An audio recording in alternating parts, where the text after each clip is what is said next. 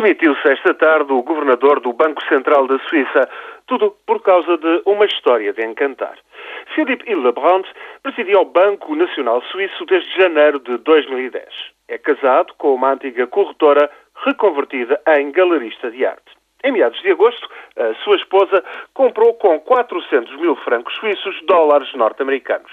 Isto numa altura em que o franco suíço se valorizava fortemente face ao dólar e ao euro teve a senhora um lucro de 60 mil francos suíços. Pouco depois, no início de setembro, o Banco Central acabaria por impor um limite à apreciação da moeda nacional da Suíça.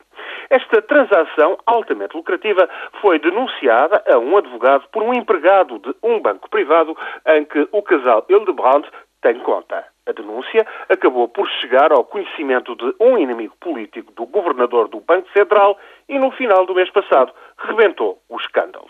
Depois caiu mal vir a saber-se que cônjuges de administradores do Banco Nacional Suíço não estavam inibidos de efetuar vultuosas transações em divisas e outras aplicações financeiras. Um lapso que irá ser revisto, segundo adiantou o Banco Central. Naturalmente, outros pormenores de sumenos, como querem fazer crer alguns gestores da alta finança, acabarão inevitavelmente por vir a público, numa história em que ninguém sai bem. Um governador de um banco central e logo na Suíça e a sua mulher andaram a tentar convencer toda a gente de que transações deste género nada teriam de extraordinário.